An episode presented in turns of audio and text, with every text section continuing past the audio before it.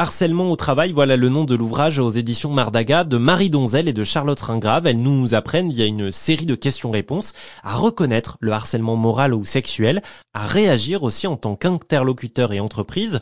Mais qu'en est-il maintenant des personnes qui se sentent harcelées? Pour euh, Marie Donzel et Charlotte Ringrave, il est important de savoir s'écouter et ne pas hésiter à consulter un professionnel de santé. C'est une situation qui justifie un arrêt de travail. C'est-à-dire qu'à partir du moment où ça vous empêche de dormir, à partir du moment où euh, vous sentez que votre sang quitte votre corps quand la personne entre dans la pièce, où vous avez mal au ventre en allant travailler, vous avez des nausées, vous avez des maux de crâne qui persistent, etc., c'est tout à fait justifié de préserver sa santé physique et psychique en euh, adressant ce sujet-là à un médecin qui évaluera la nécessité, la pertinence de prendre un arrêt de travail. Il ne faut pas hésiter à ça.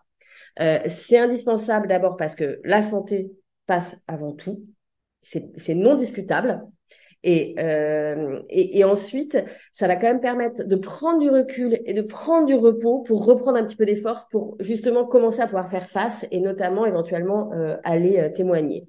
Et si je dis que c'est important de euh, réhabiliter l'arrêt de travail quand on est en, en situation de précarisation de sa santé, c'est que le télétravail est devenu une espèce de euh, pis-aller de d'étapes intermédiaires en mode c'est trop dur au boulot, euh, j'en bave, euh, le mieux c'est que je les vois moins, c'est que je les évite, etc. Et ça, bah en fait, non seulement ça ne résout pas le harcèlement moral, mais ça peut encore augmenter. On a tout un chapitre dans le livre sur les effets du télétravail sur le harcèlement moral.